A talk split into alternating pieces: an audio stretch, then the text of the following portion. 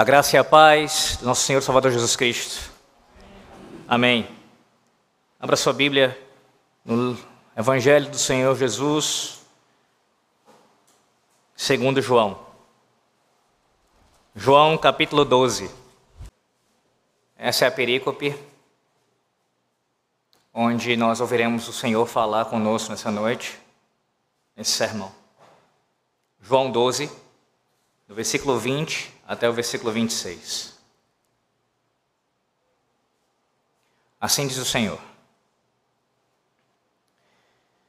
Ora, entre os que subiram para adorar durante a festa, havia alguns gregos. Estes, pois, se dirigiram a Filipe, que era de Betsaida da Galileia, e lhe rogaram: Senhor, queremos ver Jesus. Filipe foi dizê-lo a André, e André e Filipe o comunicaram a Jesus. Respondeu-lhes Jesus: É chegada a hora de ser glorificado o Filho do Homem. Em verdade, em verdade vos digo: se o grão de trigo caindo na terra não morrer, fica ele só. Mas se morrer, produz muito fruto.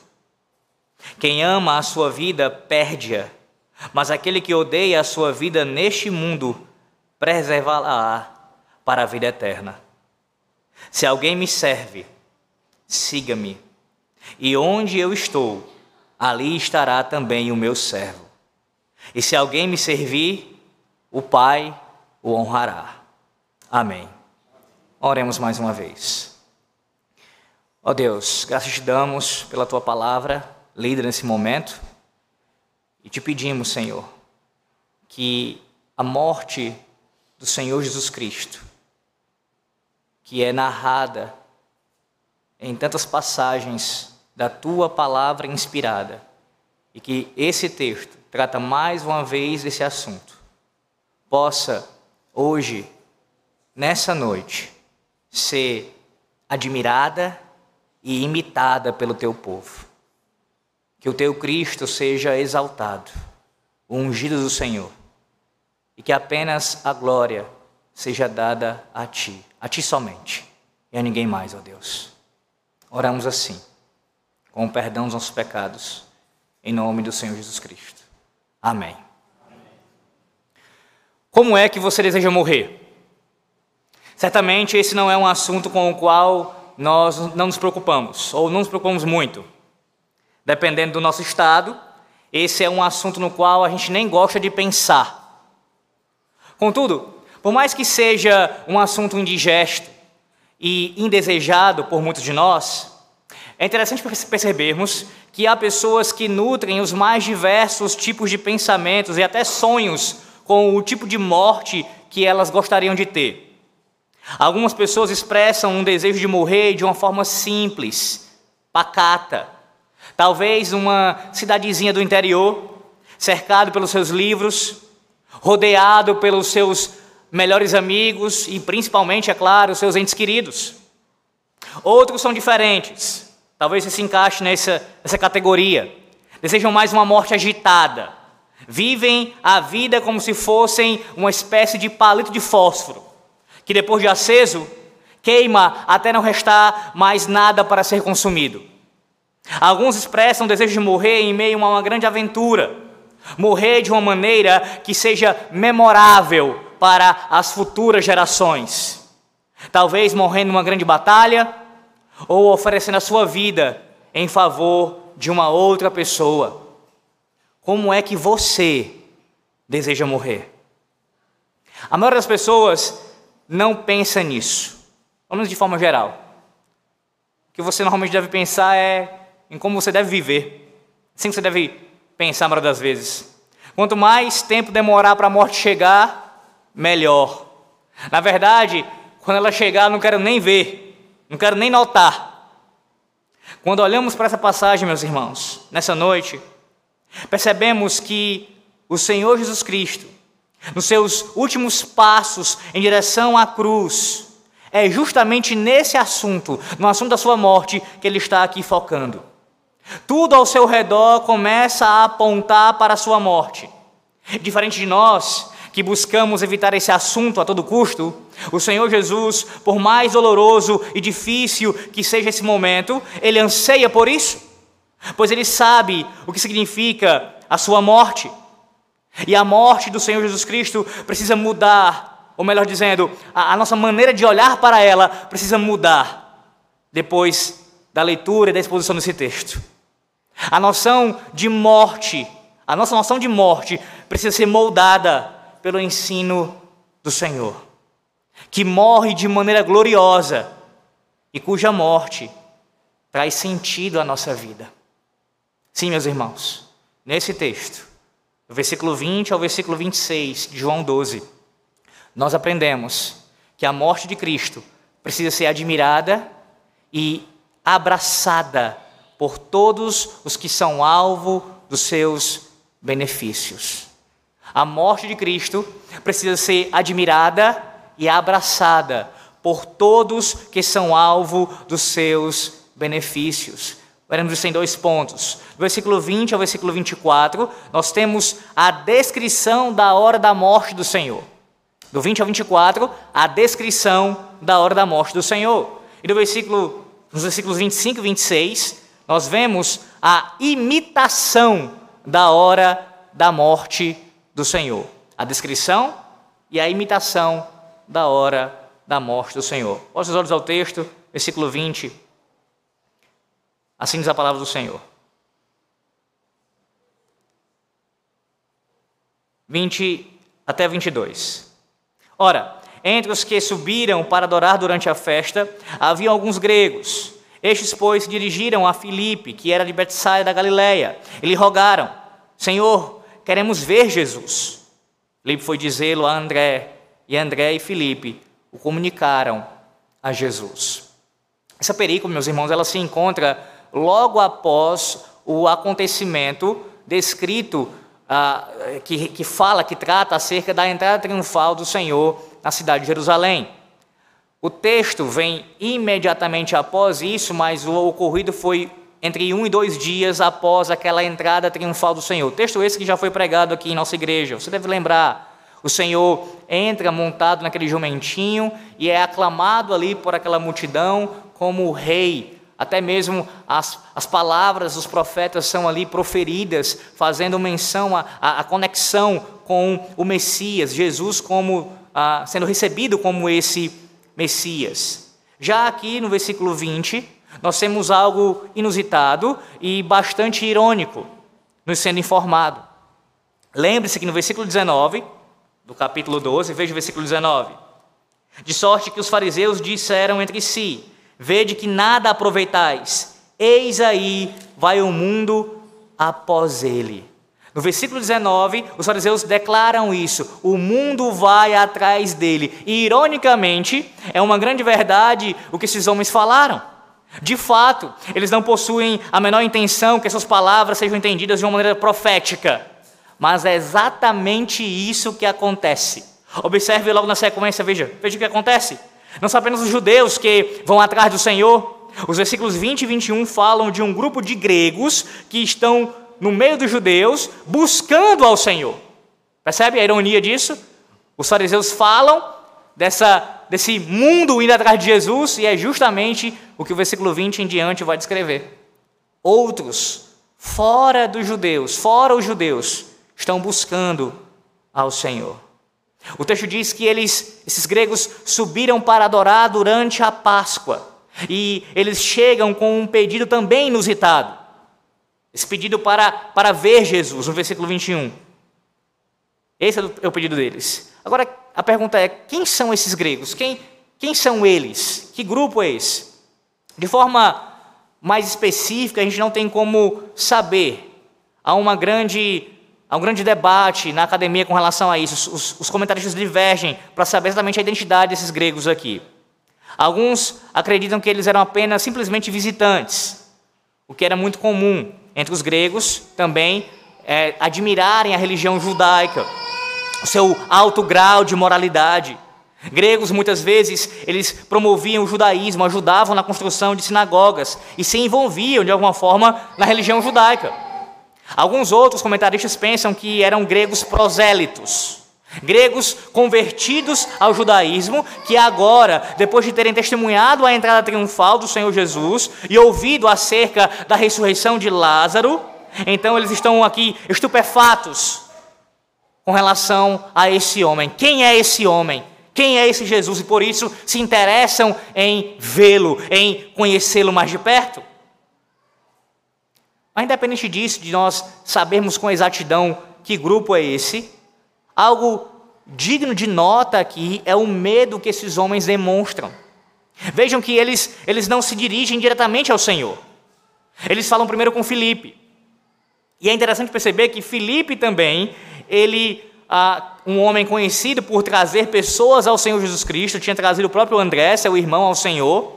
Ele agora é abordado por aquele grupo e alguns também entendem que isso pode ter sido pelo fato ah, dos nomes deles, né? tanto Felipe como André são nomes gregos e poderiam ter ali um conhecimento maior e por isso seria uma ponte melhor para chegar no Senhor, aquele grupo de gregos. Mas mesmo sabendo exatamente a razão por que chegaram em Filipe para fazer isso, o fato é que Filipe também demonstra algum receio de chegar no Senhor e vai ter com André, seu irmão, antes de irem até o Senhor e comunicarem o pedido daqueles gregos. O próprio Filipe demonstra aqui uma espécie de algum tipo de receio, de nervosismo. Agora, uma outra pergunta que se levanta é: por que tanto medo? Por que tanto receio de se aproximar de Cristo aqui? Por parte dos gregos, meus irmãos, provavelmente fosse esse medo por causa de eles estarem tentando falar com alguém que era reconhecido como um rabino Alguém reconhecido como uma liderança que acabara de ser proclamado como um grande líder. Podem ter pensado: será que nós teremos acesso à Sua presença?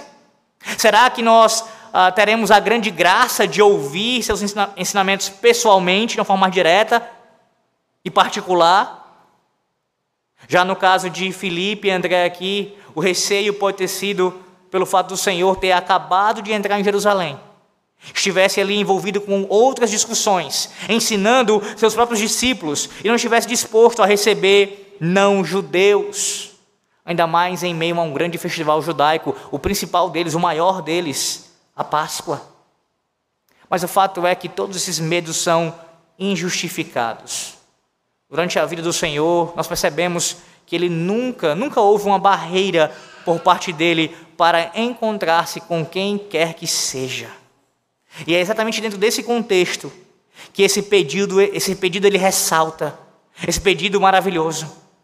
Nós queremos ver Jesus. Mesmo em meio ao medo que eles demonstram, mesmo em meio a essa reticência, mesmo em meio à incerteza, esses homens corajosamente expressam o desejo do seu coração. Nós queremos ver Jesus. Em muitas igrejas, é muito comum, nos púlpitos dessas igrejas, possuir, eles possuírem alguns tipos de mensagem. Eu não sei se você já foi de alguma igreja e percebeu isso no púlpito dela. Normalmente, versículos bíblicos gravados no púlpito. E normalmente com o intuito de lembrar o pregador algum tipo de mensagem específica.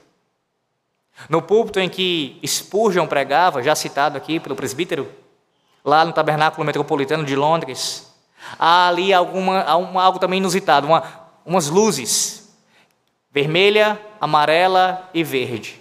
Toda vez que a luz amarela ela acende, é indicando ao pregador que ele tem sete minutos para terminar o sermão dele. Para alguns pregadores seria terrível. Mas o fato é que essas mensagens especialmente com versículos bíblicos, elas têm o intuito de comunicar ao pregador, de lembrar ao pregador o seu principal dever quando sobe ao púlpito, que é justamente fazer com que os seus ouvintes vejam a Jesus. Vejam a Jesus. Todo pregador tem essa obrigação, expor o texto de tal forma que os ouvintes possam ver Jesus. Lamentavelmente, meus irmãos, nem todo pregador faz isso. Sendo assim, um farsante no púlpito. Mas eu pergunto a você nessa noite, você como ouvinte, quando você chegou a este lugar nessa noite, o seu intuito de estar aqui é ver Jesus. Quando você saiu de casa, se arrum... antes de sair se arrumou, se preparou, veio até esse local mais uma vez, já esteve pela manhã e voltou para cá. O seu desejo, do mais íntimo do seu coração, era ver Cristo. Ver Cristo de diversas formas, ver Cristo na leitura da palavra, ver Cristo nos salmos cantados, ver Cristo pela manhã no sacramento administrado, ver Cristo principalmente nos sermões pregados. Esse é o seu desejo, o desejo mais ardente da sua alma, ver Cristo nessa noite. Era esse o desejo desses homens, desse grupo aqui de gregos. E muito mais deve ser o desejo do nosso coração. Infelizmente, normalmente quando nós não estamos com esse pensamento, com esse foco, o que toma a nossa atenção é todo o resto. Coisas que em si mesmas não são pecaminosas e outras que também são em si mesmas pecaminosas. E a gente sai de casa com o interesse não de ver o Senhor Jesus Cristo no sermão e na igreja como um todo, no semblante dos nossos irmãos, por exemplo. Mas nosso intuito talvez seja pelas amizades que temos na igreja, talvez seja por algum tipo de afago que desejamos ter durante o sermão. O dia foi difícil, a semana tem sido complicada. Talvez o pregador hoje fale alguma coisa que, alguma anedota, alguma questão ali que me traga um sorriso no rosto, eu fico depois pensando sobre isso. Olha a maneira pecaminosa como você trata, se assim você se porta quando você não procura, não, a sua intenção não é ver Jesus no sermão pregado, seus ensinos, a sua pessoa, seus atributos, a sua obra, tudo isso. Esse deve ser o seu objetivo nessa noite. E toda vez que você vem a este lugar para cultuar ao Senhor, mas não apenas no culto solene. Você precisa e eu também ver Jesus em todas as circunstâncias da vida. É fácil para nós vermos o Senhor nos momentos alegres, vermos a Sua boa mão distribuindo para nós as dádivas, os presentes, os dons. Todavia, muito difícil é para muitos de nós vermos ao Senhor nos momentos mais difíceis. Você precisa ver o Senhor no luto, ver o Senhor na doença, ver o Senhor na crise financeira, ver o Senhor no problema conjugal, ver o Senhor em cada uma dessas circunstâncias. Com esse tipo de olhar, olhando para o Autor e Consumador da sua fé, é assim que você se mantém de pé. E eu repito, esse deve ser o anelo mais profundo da sua alma. Foi isso que você veio fazer essa noite aqui? Ver o Senhor? O desejo desses gregos é o mais sublime que qualquer ser humano pode ter. O desejo de contemplar o Salvador, o Rei dos Reis e o Senhor dos Senhores. Mas observe que dentro desse contexto vem a resposta do Senhor Jesus Cristo, é uma resposta que ah, aparentemente você pode pensar que ela não, ela não responde ao que eles estão ali perguntando, porque eles perguntam eles sobre a possibilidade do Senhor receber os gregos, mas ó, veja a resposta do Senhor. Respondeu-lhe Jesus: É chegada a hora de ser glorificado o Filho do Homem. Uma das coisas mais interessantes dessa narrativa, meus irmãos, é que a gente não sabe se os gregos conseguiram de fato falar com o Senhor. Não vemos na leitura até o versículo 26, e isso e nem mesmo no restante do capítulo, se eles conseguiram ter essa oportunidade de falar com o Senhor. Entretanto, o que nos chama a atenção é que, dentro do contexto da entrada triunfal, de ter sido aclamado como um rei, tratado como a esperança de Israel, o libertador da Judéia, agora ele é chamado por estrangeiros a sua atenção não está na sua vida. Dentro desse contexto de triunfo, de glória relacionada à libertação de Israel, o seu foco aqui não está na sua vida, mas está na sua morte. O Senhor utiliza essa chamada para lembrar aos seus discípulos que a hora finalmente havia chegado. Aquela fala de Filipe e André com relação àqueles gregos estarem interessados em vê-lo, ele usa essa oportunidade para mais uma vez anunciar essa hora, só que agora de forma diferente, já dizendo que ela havia chegado. Ele usou a expressão com relação à sua hora, meus irmãos, diversas vezes. No capítulo 2, capítulo 4, capítulo 7, capítulo 8. A hora estava por vir. Ele vinha anunciando aos seus discípulos que essa hora chegaria. Hora de tremenda humilhação, hora de dor, hora de desprezo, hora de abandono. E é em meio a essa expectativa da chegada da hora que gentios, isto é, pessoas fora da congregação de Israel, desejam vê-lo. E aí ele diz: a hora chegou. Ele agora foca na hora da sua morte. E perceba como essa como isso é maravilhoso esse relato. A sua descrição é gloriosa. Observe que o que ele diz na continuidade do versículo 23 mostra a glória desse momento. Ele diz: Eu serei glorificado. Na hora da morte, eu serei glorificado. Que noção completamente diferente da nossa a respeito da morte. Olhamos como uma hora de derrota, com uma visão míope, enxergamos como se fosse o nosso fim. Sim, é verdade, meus irmãos, existe espaço para a dor na hora da morte, existe, existe espaço para a saudade, mas muitas vezes, por causa de nossa pecaminosidade, vemos a hora da morte como se fosse apenas uma hora de trevas, de lamento, de tristeza, apenas isso e só isso. Contudo, para o Senhor Jesus, a hora da sua morte é a hora da sua glorificação.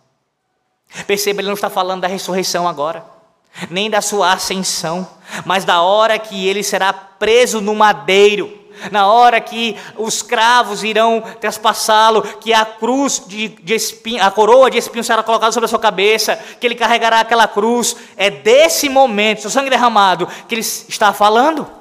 É desse momento. Um momento de vergonha, de dor, sim, de profunda tristeza, mas um momento, acima de tudo, de glória. A cruz é glória, é a glória. O momento em que o Filho do Homem, aquele mesmo profetizado lá em Daniel, que é Deus, ele encarnado provaria a morte. E nesse momento, os seus inimigos são conquistados. Eis aí a glória da cruz de Cristo. O Deus Todo-Poderoso é morto pelo madeiro. A glória da cruz, revelada na expiação que é feita pelos nossos pecados, a única morte que poderia aplacar a ira de Deus, expia os nossos pecados, porque aquilo que você não poderia fazer, Ele faz por você. Ah, meus queridos irmãos, que nós contemplemos nessa noite a glória de Sua cruz. Será que esse é o momento do Senhor, da sua vida, no caso, o momento da sua morte, em que você mais tem prazer? É onde está a sua total dependência? É onde você busca a sua esperança na morte do seu Salvador? Lembre-se que Muitos olhavam para aquela cruz e zombavam de nosso Senhor. É exatamente isso que você faz quando você despreza a glória da cruz do Senhor. E há muitas formas de fazer isso. Dentre elas, quando você não mortifica o seu pecado como deveria. Você, pelo contrário, se entrega deliberadamente, de forma contumaz ao pecado professando a fé neste Senhor crucificado. Fazer isso é zombar da glória da cruz, fazendo pouco do seu pecado, tratando como se não fosse grave, como se fosse uma coisa pequena, quando de fato é uma grave ofensa contra o seu Senhor. Você fazendo isso, despreza a glória da cruz de Cristo. Que a hora da cruz do nosso Senhor Salvador Jesus Cristo seja gloriosa para nós. Mas perceba que a hora da morte do Senhor não é somente gloriosa, ela também é necessária. Ele continua. Em verdade, em verdade vos digo: se o grão de trigo caindo na terra não morrer, fica ele só. Mas se morrer, produz muito fruto. Depois de falar a respeito ah, do momento aqui da sua glorificação na sua morte, quando o seu corpo fosse ali levado, pendurado no madeiro, o versículo 24 começa aqui o Senhor a explicar por que, que essa morte é tão necessária. E para isso o Senhor utiliza, se utiliza de uma ilustração de campo, bem comum em seus ensinamentos. Ele está falando acerca da decomposição de uma semente. Certamente você, quando criança, deve ter passado pela experiência de pegar aquele, aquele feijãozinho e colocar num pedacinho de algodão até vê-lo germinar. Perdi as contas de quantas vezes eu fiz isso no colégio. Se, for, se você for diligente nesse experimento, além de um ramo verde, você viu o broto do feijão ali.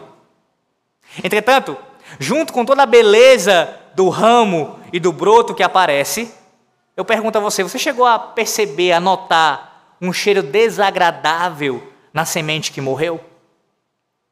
A semente que foi lançada naquele pedaço de algodão? É exatamente isso que o Senhor está falando aqui. A minha morte não será bela, mas se eu não morrer, não haverá outros Lázaros. O que vocês viram acontecer com um homem, verão em uma escala maciça, quando eu for levantado no madeiro.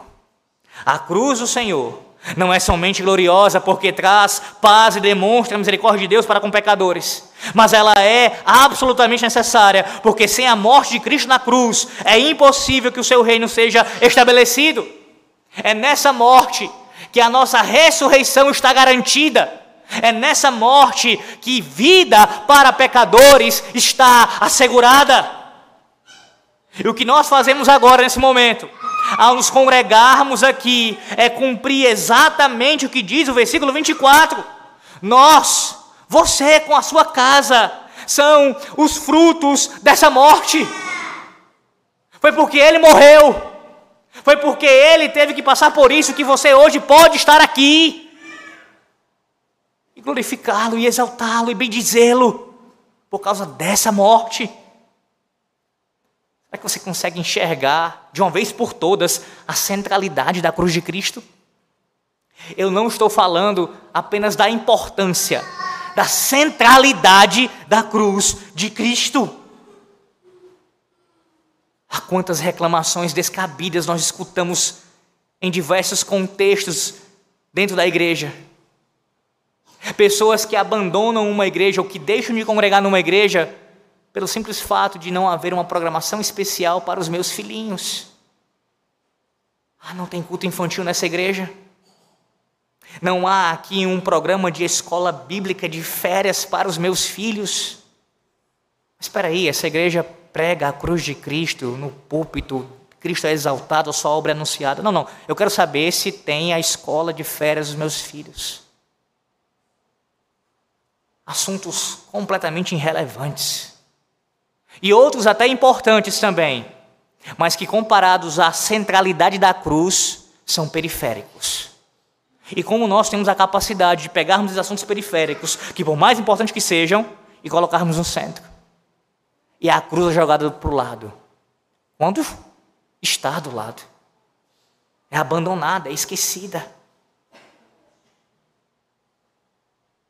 Púlpitos que não estão centrados na cruz de Cristo, que não anunciam a glória dessa cruz e a necessidade dessa cruz, eles estão falhando terrivelmente em seus propósitos, que é anunciar Cristo e este crucificado. Mas não apenas os púlpitos, não apenas os pregadores. Eu me dirijo a você, Pai. Dentro do seu lar, o assunto central, o tema central é a cruz de Cristo. Você, Pai, você precisa trazer a centralidade da cruz para a sua casa. Sabe como você faz isso? Nas conversas, nas refeições, no culto doméstico.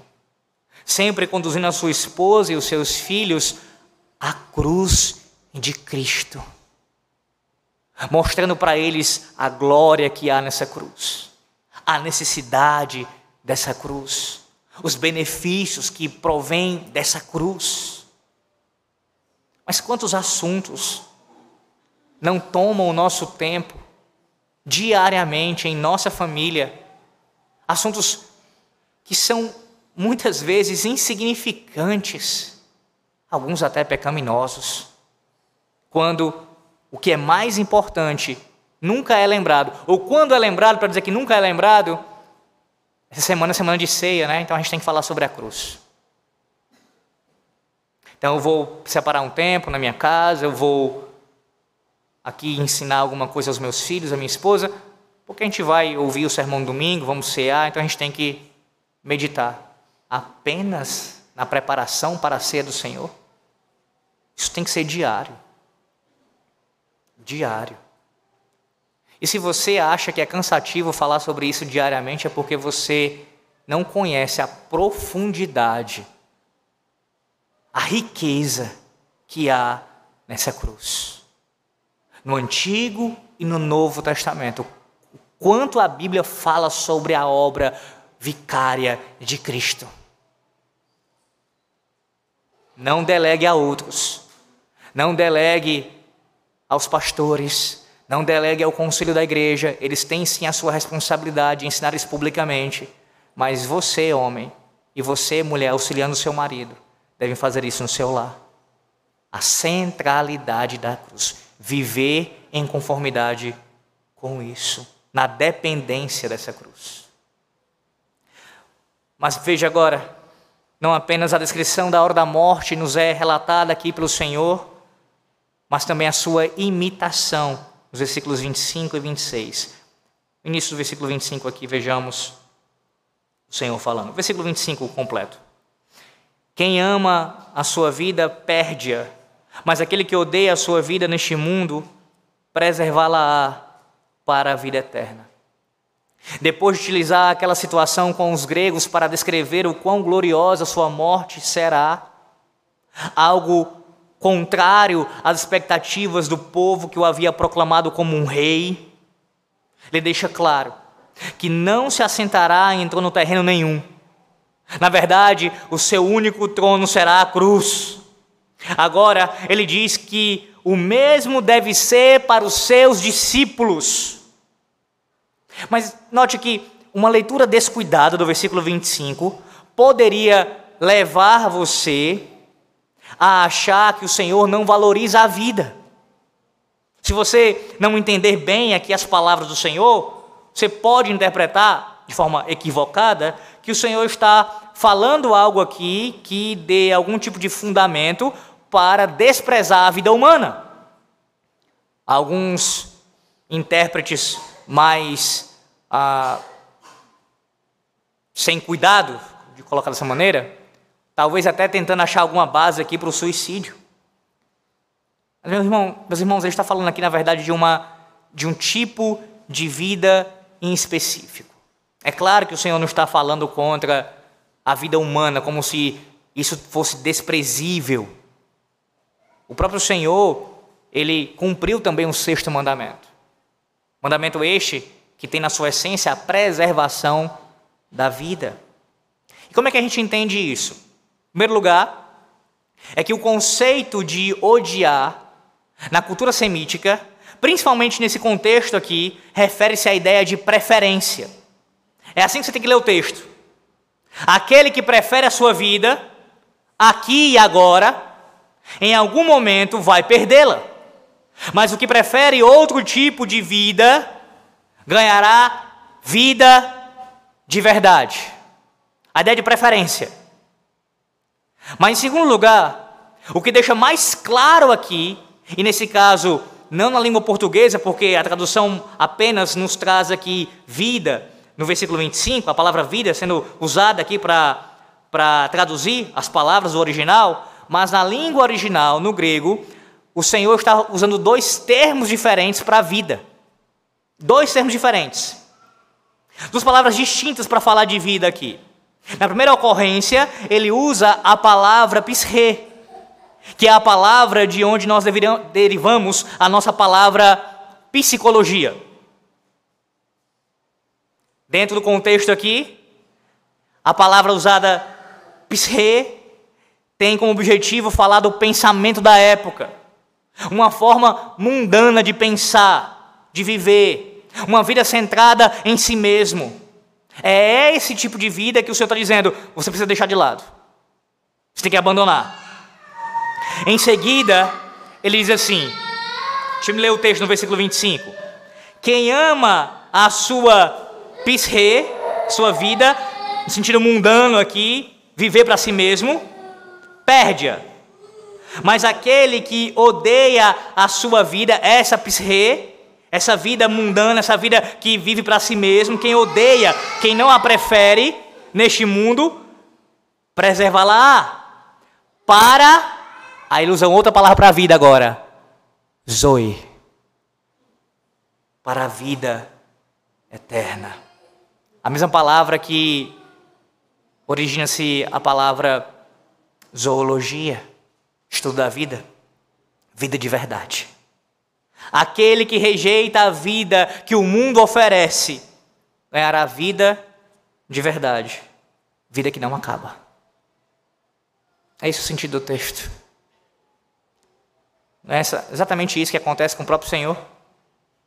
Veja o quão importante é esse testemunho aqui para os discípulos que estão ouvindo pessoalmente nós que o escutamos agora nesse momento. Mais uma vez, atente-se ao contexto.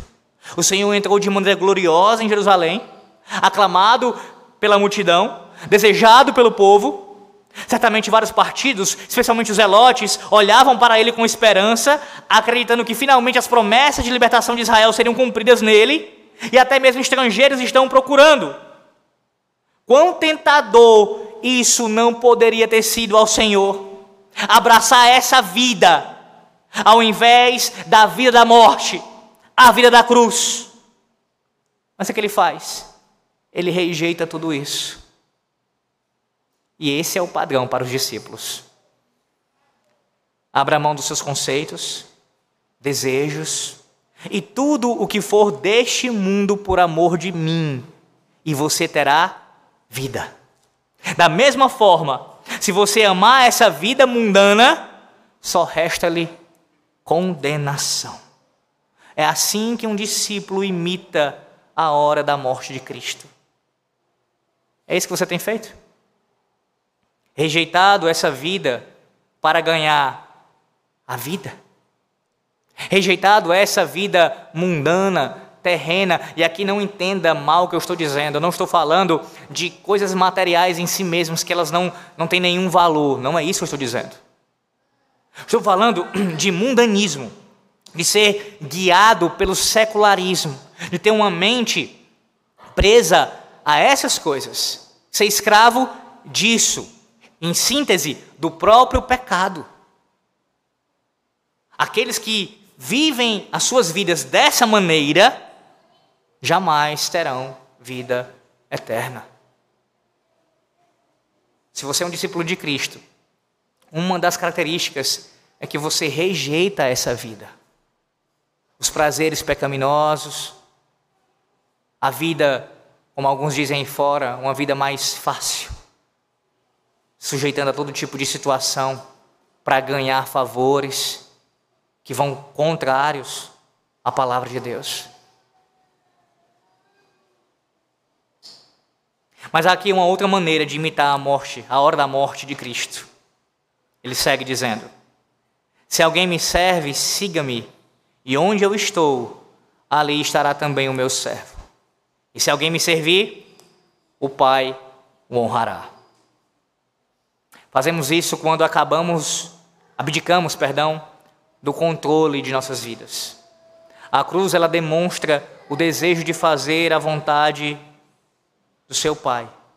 No versículo 25 há uma libertação do foco em si mesmo. Já aqui no versículo 26, ele nos mostra onde o foco deve ser colocado. No 25, você tira o foco de si mesmo, nessa vida mundana. No 26, ele te orienta a colocar o foco no lugar ou na pessoa adequada. Ele convida a todos nós a segui-lo até a cruz. Esse não é um convite que atrai as pessoas. Talvez não seja atraente para você nessa noite aqui. As palavras do Senhor, ela, elas reverberam em nosso coração. Aqueles que o servem devem segui-lo. Não apenas de boca, declarando servi-lo, mas devem segui-lo. Com suas pernas, dando seus passos, segui-lo. E perceba como ele nos atrai a esse convite. Já é uma, uma obrigação nossa, um dever nosso servir ao Senhor e segui-lo. Mas o Senhor, em sua infinita graça, ele nos atrai a esse convite de maneira irresistível, anexando aqui duas promessas. Perceba, primeira promessa: e onde eu estou, ali estará também o meu servo. Segunda, e se alguém me servir, o Pai o honrará. A sua presença e a honra que o próprio Pai dará aos discípulos de Cristo são duas promessas anexadas ao nosso dever de servir e segui-lo. Ele sabe que não é uma escolha fácil, uma escolha que trará consigo grandes desafios, grandes dores, grandes problemas. Se você já tem algum tempo de fé, você sabe disso. Que seguir a Cristo, que servi-lo, traz grandes desafios assim nesse mundo. Muita oposição temos que enfrentar. E o Senhor, de forma graciosa, nos dá essas promessas, dentre tantas outras, que reforçam o nosso chamado, que edificam a nossa fé e nos fortalecem para continuar nesse caminho, para confortar o nosso coração e fortalecer essa fé que Ele nos deu, em meio às terríveis tribulações que a gente pode enfrentar em nossa vida e temos enfrentado. O Senhor diz para você e te lembra nessa noite: Eu estarei com você. Eu estarei com você. Você me serve? Você me segue? Eu estou com você. E o meu Pai lhe honrará. Que grande bênção nós temos, meus irmãos, assegurada para nós. A própria, o próprio Deus, a primeira pessoa da Trindade, nos honrando. Você consegue pensar nesse privilégio por um momento? Quantas honrarias nós passamos a vida lutando para conquistar? De meros homens, algum reconhecimento, algum tipo de elogio, algum cargo. Meros homens mortais, ainda que tenham poder, ainda que tenham notoriedade, nós buscamos e buscamos isso. Agora, pare para pensar um pouco. Você, como discípulo de Cristo, você, como pó e cinza, como pecador miserável que nós somos, o próprio Pai, se de fato servimos e seguimos a Cristo, o próprio Pai nos honrará. Que honra maior do que essa você pode esperar? O que é que você deseja mais na sua vida? O que você precisa mais? Sabendo que o Senhor está com você e que o próprio Pai te honrará. Ele promete sim estar conosco em várias situações. Lembra da importância de ver Jesus em tudo? Pois bem, uma das razões, lembrar que Ele está conosco em cada uma das nossas circunstâncias, por mais adversas que sejam. O Senhor está conosco. Devemos viver mortos para experimentarmos vida de verdade. Viver mortos, não mortos nos nossos pecados, porque o Senhor já nos vivificou, mas mortos para esse mundo. E isso, meus irmãos, tem muitas implicações. Talvez para você morrer nessa noite para o mundo signifique abandonar alguma das suas amizades. Talvez para você nessa noite seja se reconciliar com alguém que pecou contra você e você sabe que não cometeu algum erro nessa situação, nessa questão, e você precisa buscar reconciliação. Você morre para o mundo, você morre para o orgulho, para o rancor, morre, ou você mata essas coisas. Porque você já foi vivificado em Cristo. Agora, isso é atrativo para você? O que, é que você ama? Você ama essa vida que o Senhor declara aqui no início? É essa vida que ele de forma bem explícita diz que se você amar essa vida, você está perdido.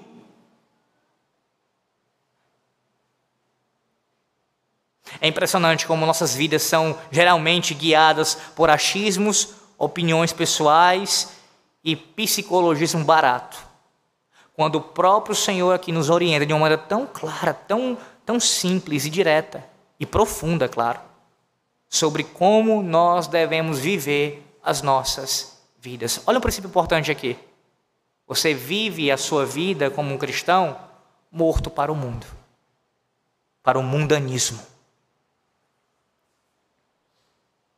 É assim que imitamos a hora da morte do Senhor abrindo mão de nossa vida e do controle dela, ofuscados pela glória da cruz, se tornando cegos para o mundo e contemplando somente o que está nas regiões celestiais. Como é que você deseja morrer? Como é que você deseja morrer? Talvez a maior, maioria aqui dissesse: dormindo, Alex. De preferência, bem velhinho. Depois de ter realizado tudo na minha vida. Eu nem me casei ainda. Nem tive meus filhos. Eu nem vi ainda meus filhos formados. Eu quero ver o, crescimento dos meus netos. Eu ainda nem experimentei uma reforma tão grande na igreja em nosso país. Eu nem passei por um avivamento. Eu nem vi isso. Talvez você seja daqueles que queiram uma morte mais radical, que seja mais memorável, que o seu nome entre para a história, por algum grande feito, no momento da morte você seja lembrado. Independente da forma que aconteça. Eu espero que o seu desejo principal seja morrer para o mundo. O nosso breve catecismo, e é claro que eu jamais deixarei de citar os nossos símbolos de fé, breve catecismo diz assim, a pergunta 37. Quais são as bênçãos que os crentes recebem de Cristo na hora da morte? Resposta. A alma dos crentes, na hora da morte, é aperfeiçoada em santidade e imediatamente entra na glória. O corpo, que continua unido a Cristo, descansa na sepultura até a ressurreição.